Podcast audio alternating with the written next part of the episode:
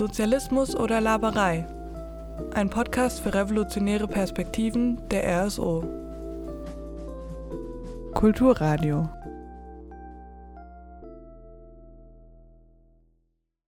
Hallo und herzlich willkommen zu einer neuen Folge Sozialismus oder Laberei. Heute in einem neuen Format sitzen wir gemütlich beisammen und sprechen über kulturelle Sachen, über Bücher, Filme, ähm, Theaterstücke, was auch immer irgendwie in der kulturellen Ecke vorkommt. Ähm, deswegen heißt die Sendung auch Kulturradio RSO. Und da versuchen wir uns ein bisschen äh, dran und heute stellen wir auch ein Buch vor. Ähm, es ist 2009 erschienen äh, von Leonardo Padura, das heißt Der Mann, der Hunde liebte. Und Claire und Aziza, die heute hier neben mir sitzen, haben dieses Buch bereits gelesen. Ich selber habe es noch nicht gelesen und werden dieses Buch vorstellen. Und dazu meine erste Frage ähm, für alle, die es nicht gelesen haben oder die es lange nicht mehr gelesen haben. Könnt ihr kurz erklären, worum es in diesem Buch geht? Ja, hallo erstmal. Ja, also das ist natürlich immer ein bisschen schwierig, einen Roman zusammenzufassen, der über 700 Seiten hat, soll es aber nicht abschrecken, dass es 700 Seiten sind, weil es ist ein sehr, sehr gut geschriebenes Buch und ein sehr tolles Buch. Also den Versuch, dieses Buch kurz zusammenzufassen. Es geht um drei Protagonisten in diesem Buch. Das ist quasi auch immer kapitelmäßig unterteilt, die jeweiligen Personen. Und zwar um das Leben im Exil von Leo Trotzki nach 1926, ähm, den Mörder Leo Trotzkis, Ramon Mercader und Ivan, der eigentlich diese Geschichten zusammenträgt, der als Schriftsteller im Kuba der 60er, eigentlich beginnend 70er Jahre ähm, auftritt und versucht, diese Geschichte, die ihm zufliegt, zusammenzutragen. Und eben es beginnt, also was heißt es beginnt, es wechselt eben immer wieder zwischen diesen drei, diesen drei Protagonisten und eben von Trotzki beginnt es eben mit, mit, dem, mit der Verbannung aus der Sowjetunion, wo er eben erst einmal nach Alma-Ata kommt, im heutigen Kasachstan, dann, im, dann in der Türkei ist, dann eine Zwischenstation in Frankreich und in Norwegen hat und dann eben schlussendlich 1937 nach Mexiko kommt, wo er dann 1940 eben durch Ramon Mercader ermordet wird, mit einem Eispickel, wie manche vielleicht wissen. Und eben gleichzeitig geht es eben um die Geschichte Ramon Mercaders, der eigentlich als ähm, junger Kämpfer im spanischen Bürgerinnenkrieg von 1936 bis 1939 abgeworben wird ähm, durch seine Mutter, die Geheimagentin der NKWD ist und ähm, genau und dann eigentlich dazu ausgebildet wird, ähm, das weiß er am Anfang noch nicht, wozu er ausgebildet wird, aber schlussendlich eben um Leo Trotzki zu ermorden. Und da eben einige Metamorphosen durchmacht ähm, und verschiedene Persönlichkeiten annimmt und quasi erst einmal eigentlich seine eigene Persönlichkeit irgendwie auszurotten, also quasi Ramon Mercader eigentlich hintanzulassen und erst einmal Soldat 13 wird, wo er in der Nähe von Moskau in einem Kieferwald quasi in einer Baracke zu einem sehr harten stalinistischen Soldaten ausgebildet wird.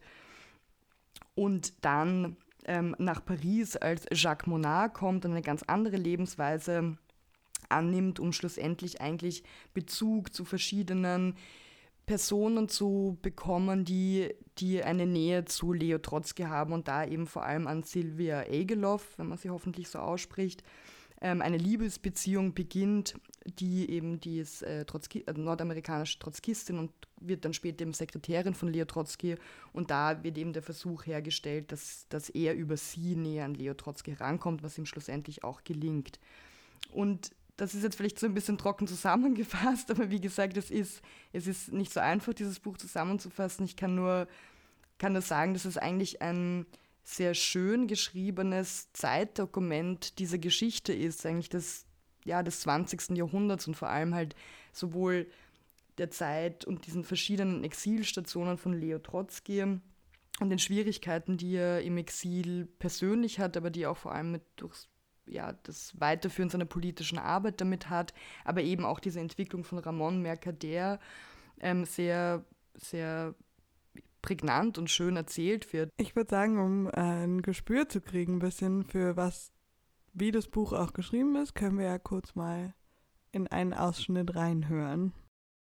Angesichts des Abgrunds, der sich vor ihm und seiner Familie auftat, beklagte Lev Davidowitsch mehr denn je seinen mangelnden Realismus und sein übermäßiges Vertrauen, die ihn all die Jahre hindurch blind gemacht und zugelassen hatten, dass sich vor seinen Augen jenes Krebsgeschwür namens Josef Stalin innerhalb der Mauern des Kreml gebildet und ausgebreitet hatte. Ein Mann wie er, der immer geglaubt hatte, die Seele der Menschen, ihre Schwächen und Bedürfnisse zu kennen, der stolz darauf gewesen war, das Gewissen der Massen aufrütteln zu können. Wie war es möglich gewesen, dass er den Pesthauch jenes finsteren Wesens nicht wahrgenommen hatte? All die Jahre hindurch war ihm Stalin so unbedeutend vorgekommen, dass er sich, so sehr er auch in seinem Gedächtnis kramte, nicht an ihre erste Begegnung in London im Jahr 1907 erinnern konnte. Damals war er der Trotzki gewesen, der an der dramatischen Revolution 1905 teilgenommen hatte und gerade zum Präsidenten des Petrograder Sowjet ernannt worden war, der begnadete Redner und Journalist, der imstande war, Lenin zu überzeugen oder sich mit ihm anzulegen und ihn einen angehenden Diktator oder russischen Robespierre zu nennen.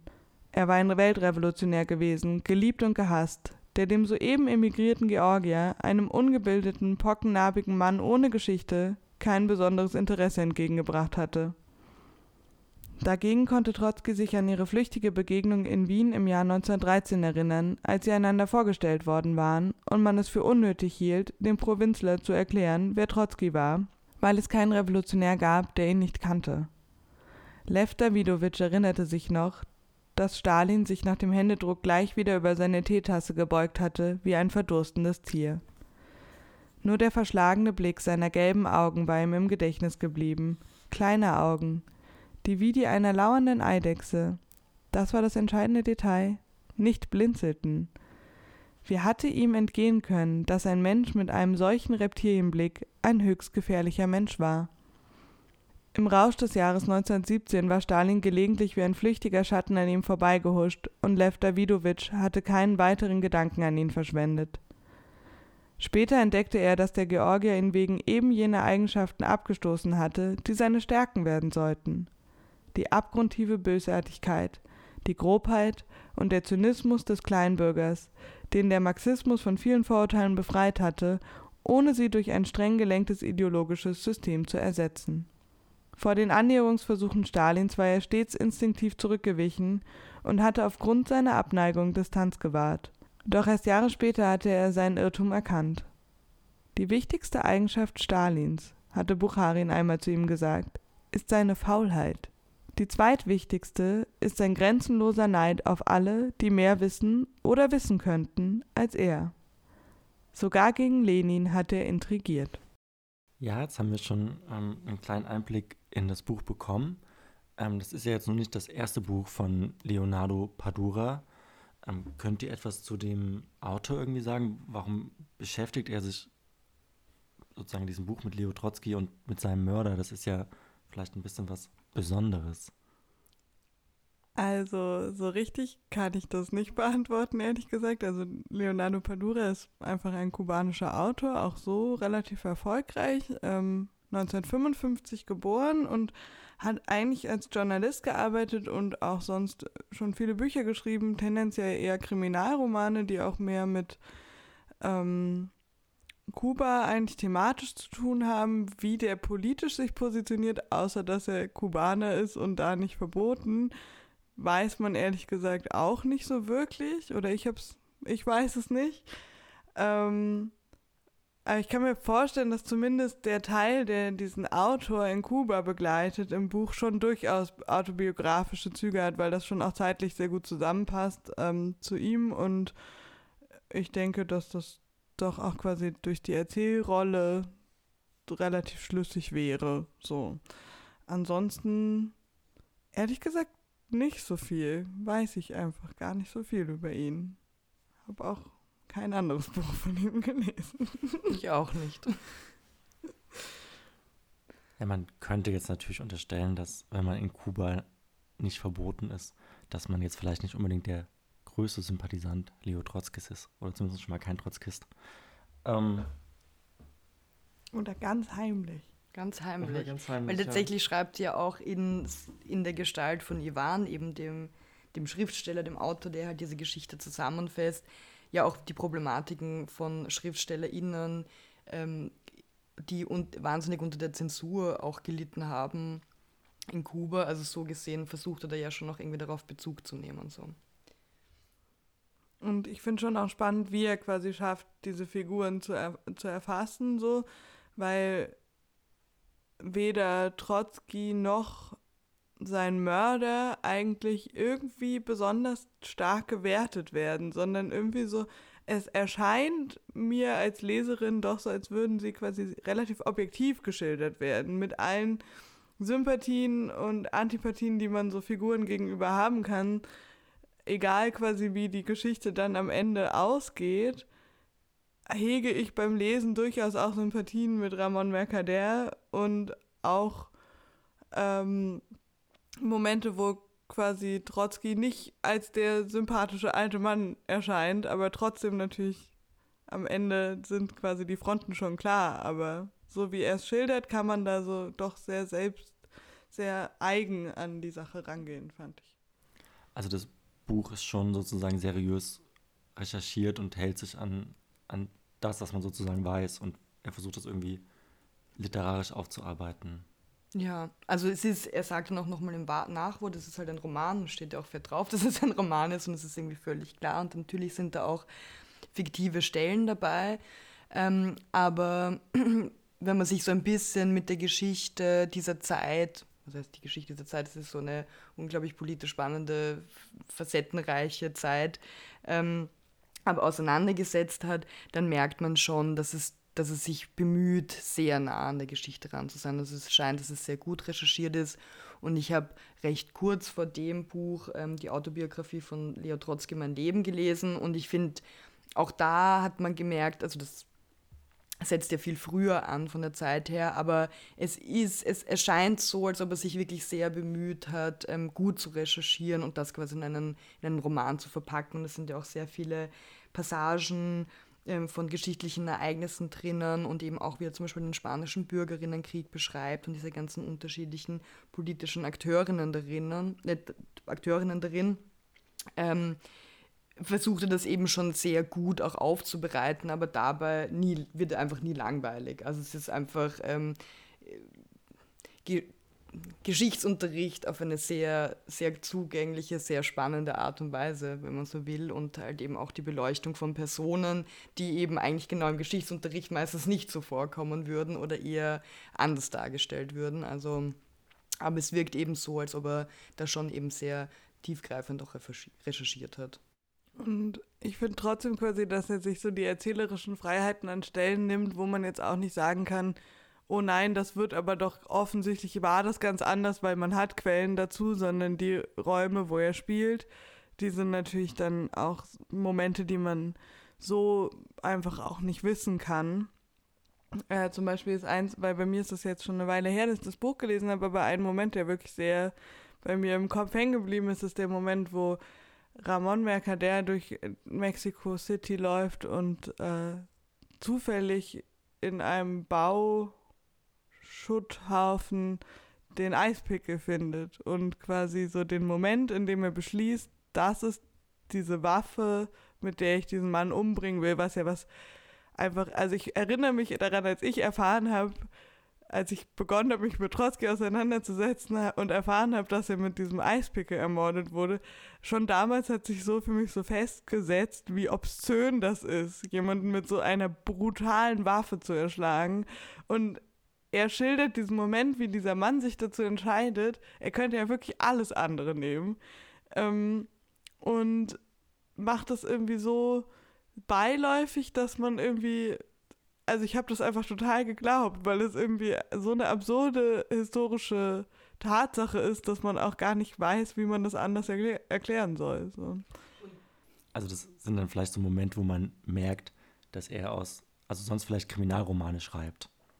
Stimmt, das kann. So, ja, das könnte gut sein. Aber ich glaube, es ist gerade so dieser Moment und deswegen ist es halt auch wirklich mehr ein Symbol und trägt der ganzen Geschichte überhaupt nicht ab, falls es nicht so gewesen wäre. Und wahrscheinlich war es so nicht, wie es da beschrieben wird, weil das eigentlich sehr gut zeigt, diese doch immer wieder ständige Zerrissenheit von Ramon Mercader in dieser ganzen Geschichte, weil er ist total davon überzeugt, dass Leo Trotsky die schlimmste Person auf der ganzen Welt ist, ein Verräter an der russischen Revolution, an der Arbeiterinnenklasse und dass der weg muss und der eine Gefährdung für das Überleben der Sowjetunion. Ähm, aber gleichzeitig erkennt er, kommen doch immer wieder Fragen auf, ob das denn doch so ganz richtig ist, was er, da, was er da tut, aber wirklich seine Ideale, die er eben vor allem ganz stark aus dem spanischen Bürgerinnenkrieg irgendwie mitgenommen hat, ob das wirklich dem entspricht, diese, diesen Mann umzubringen. Ähm, und eben immer wieder in dieser Zerrissenheit ist, wo er eben dann auch immer wieder merkt, okay, eigentlich bin ich überhaupt nicht selbst gesteuert, weil er kriegt die Befehle, er kriegt die genauen Zeitangaben, wann er ihn umbringen soll, wann nicht, dass er zwischendurch einfach nur abwarten muss und er wird dann eben ähm, seine Order kriegen. Und ich glaube, so dieser Eispickel-Moment war auch so ein Moment für ihn so, okay, er weiß eigentlich gar nicht so genau, wie er das wirklich anstellen wird, den jetzt umzubringen. Und dann hat sich das so, diese, diese Suche danach, wie er das eigentlich machen wird. Also nicht nur, wie er das wirklich, äh, also praktisch umsetzen oder realisieren wird, sondern quasi auch, wie er das mit seinem Inneren irgendwie vereinbaren kann. Und dieser Eispickel war so dieses, okay, und mit dem werde ich es machen, nämlich genau weil es so brachial ist und weil genau das das symbolisiert, was er da machen wird. So. Und ich glaube, das, und das, das ist immer, das funktioniert deswegen immer so gut, wieder mit diesen sicher durchaus genug fiktiven Momenten, die in diesem Roman drinnen sind, dass sie mit der Charakterzeichnung der verschiedenen Personen total übereinstimmen. Okay, ihr habt jetzt ziemlich viel darüber erzählt, ähm, um den Mord sozusagen an Leo Trotsky, aber ich schätze mal, dass es jetzt nicht 700 Seiten lang darum geht, ähm, wie Mercader ähm, Trotzki umbringen möchte, sondern dass ja in diesem Roman, ja, so wie ich euch verstanden habe, sehr viele historische Ereignisse des 20. Jahrhunderts angeschnitten werden. Was war denn für euch sozusagen der, das, der spannendste Teil in diesem Buch? Was hat euch irgendwie besonders, was ist sozusagen im Gedächtnis geblieben? Mm. Also ich finde tatsächlich, dass es eigentlich wirklich die Ent Entwicklung ist, die in diesem Buch also beschrieben wird und nämlich vor allem auch, dass man so gut versteht, wie diese Bürokratisierung und die Stalinisierung der Sowjetunion vorangeschritten ist, diese heftige Propaganda, die sie gefahren hat, wo wirklich tatsächlich Leute, die von Revolutionären überzeugt waren und dafür auch gekämpft haben, diesen Unsinn geglaubt haben. Also sie haben irgendwie ganz groß gemacht, dass Trotzki mit den Nazis kollaboriert und deswegen ein ähm, Verräter ist an allem und deswegen dafür umgebracht werden muss und all diese Dinge, das ist so zu so einer Zerrissenheit eben, das habe ich vorher schon gesagt, aber das ist eben so stark in diesem Buch führt, eben gerade von Ramon Mercader. Ähm, und ich finde, es, es zeigt eben auch so gut aus, so wie Trotzki in seiner Exilposition die, die Ereignisse in der Sowjetunion, vor allem mit den Moskauer Prozessen, miterlebt und verfolgt, wie, wie, wie grausam das war, was da auch einfach passiert ist unter Stalin und ähm, wie sich das aber nach und nach auch, auch, entwickelt hat, auch mit welcher, mit welcher Perversion und mit welchem mm, mit welchem Verrat eben an all den, an all den Zielen und Idealen, die in der Oktoberrevolution 1917 auch erkämpft wurden und eben Trotzki beschreibt eben auch in dem Buch eben sehr, sehr genau, wie halt irgendwie alle seine Mitstreiter und seine Genoss, Genossen und vor allem, also vor allem in dem Fall Genossen hingerichtet wurden und zu absurden ähm, Aussagen gedrängt wurden eben in diesem Moskauer Prozess. Und ich finde, das beschreibt das Buch eigentlich sehr gut. Und weil gerade wenn man irgendwie Diskussionen mit, mit unterschiedlichen Menschen hat und die einem dann irgendwie sagen, ja, wie kannst du denn für die Sowjetunion sein? Stalin war ja der Allerschlimmste und du musst dich distanzieren von all dem. Ich habe genug solche Diskussionen. Also kennen wahrscheinlich auch einige auch unter euch ähm, Hörerinnen. Ähm, wo man halt dann irgendwie sagen kann, du liest mal das Buch und ähm, schau dir mal an, was, was passiert ist in der Zeit und dass, dass ich mich zu einer Tradition und Strömung zugehörig fühle, die genau auf der anderen Seite war, die verfolgt wurde, die umgebracht wurde, die in Gulags gesteckt wurde. Und aber ich finde eben in dem Buch wird eigentlich sehr, sehr gut dieser Prozess dieser zunehmenden Stalinisierung äh, der Sowjetunion dargestellt. Und ich finde auch grundsätzlich, dass quasi so ich meine, das findet in so vielen Ländern und zu so vielen Zeiten, Zeitpunkten des 20. Jahrhunderts eigentlich statt. Also ähm, beginnt quasi mit äh, Trotzkis Verbannung 1926 bis quasi das Buch endet eigentlich fast in den 2000ern, glaube ich. Ähm, und man ist in, in, in Alma-Ata, man ist in der Türkei, man ist in Frankreich, in Norwegen, in Spanien, in den USA, in Mexiko und überall passiert so viel, obwohl es quasi so wenig Personen nur betrifft und trotzdem quasi kann man so viel von tatsächlich ja trotzkistischer Geschichte eigentlich so mitnehmen und irgendwie verstehen, wie wie diese Bewegung so in diesen ganzen Ländern äh, von sich vonstatten ging. Und ähm, das fand ich auf jeden Fall auch eindrücklich. Und dann noch ein Punkt, der auch wahrscheinlich sicherlich mehr fiktiv ist, als so ganz genau so passiert, ist aber auch die Ausbildung von Ramon Mercader. Das ist ein Teil, wo er quasi in ähm, in Russland halt quasi ausgebildet wird als Agent. Und das fand ich damals auch wirklich wahnsinnig eindrücklich. Und das schlägt auch eh in die gleiche Kerbe wie das, was du gerade gesagt hast. Diese, weil das auch so die absolute Perversionsstufe von Stalinismus quasi so mitnimmt und einem zeigt, da können wir auch kurz in was reinhören, vielleicht. Soldat Nummer 13 sah das Flehen in den Augen des Mannes, der jetzt kaum noch eineinhalb Meter von ihm entfernt war. Er konnte die Stille hören sonst nichts. In seinem Kopf bildete sich ein Wort. Gehorsam. Und eine Frage. Weich? Er tat noch einen Schritt, hob den Dolch und holte aus. Plötzlich begriff er, dass der Mann nicht fliehen, nicht einmal mehr zurückweichen konnte. Er war vor Entsetzen wie gelähmt und hatte angefangen zu schwitzen. Musste er einen Mann kaltblütig töten, einfach so, um seine Treue zu einer glorreichen Sache unter Beweis zu stellen? Musste man im Land der Gerechtigkeit mit einer derartigen Unerbittlichkeit gegen Volksfeinde vorgehen? Was hatte dieser Mann mit dem Verrat Trotzkis oder mit den Gewaltexzessen der spanischen Faschisten zu tun? Nein, sagte er sich, der Gegenbefehl wird kommen. Sie werden mich aufhalten, alle werden lachen. Und er bewegte den Dolch ein paar Zentimeter nach vorn, wie zum Stoß. Er hatte aufgehört zu denken. Er zielte auf den Bauch des Unglücklichen und erkannte in diesem Moment, dass er Soldat Nummer 13 war, dass es Ramon Mercader nicht mehr gab, dass er das erste Prinzip des heiligen Reglements befolgte. Gehorsam. Okay, jetzt habt ihr ähm, schon, schon ganz viel erklärt, was irgendwie die, die Stärken dieses Buches sind. Ähm, und das ist bestimmt total interessant für, für Menschen, die sich sozusagen noch nicht so viel äh, damit auseinandergesetzt haben und bestimmt auch für andere.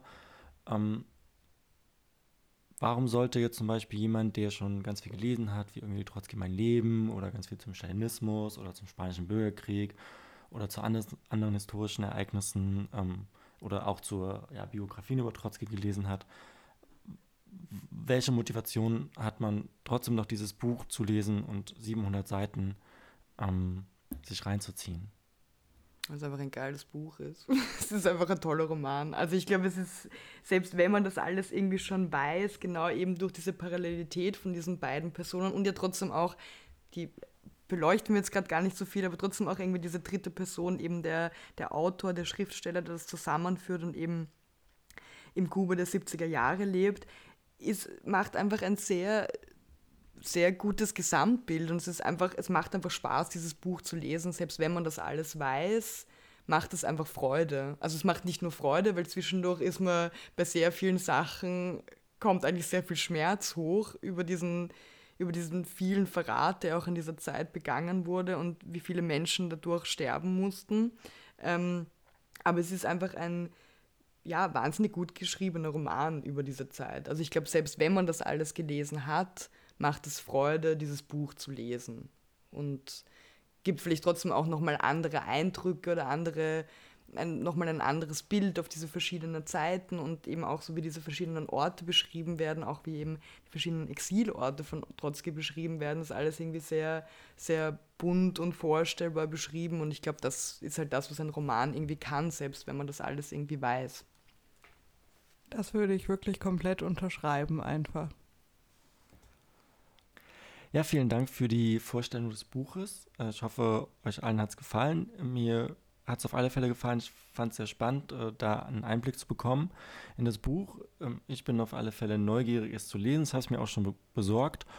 Und ähm, ja, wenn ihr irgendwie Anregungen, Kritik habt oder äh, selber irgendwie ein Buch habt, wo ihr meint, okay, das sollten wir mal, mal lesen und vorstellen, das sollten wir irgendwie der, der Welt präsentieren oder wenn ihr irgendeinen Film oder eine Serie kennt, die ihr gut findet, dann ähm, schreibt uns einfach und dann werden wir uns das mal zu Gemüte führen und ja, wir hören uns einfach wieder in zwei Wochen. Auf Wiedersehen ne? und danke Claire und danke Assisa, dass ihr uns das Buch vorgestellt habt. Danke, tschüss. Tschüss. Das Buch, über das wir heute gesprochen haben, ist Der Mann, der Hunde liebte von Leonardo Padura, 2012 im Unionsverlag erschienen.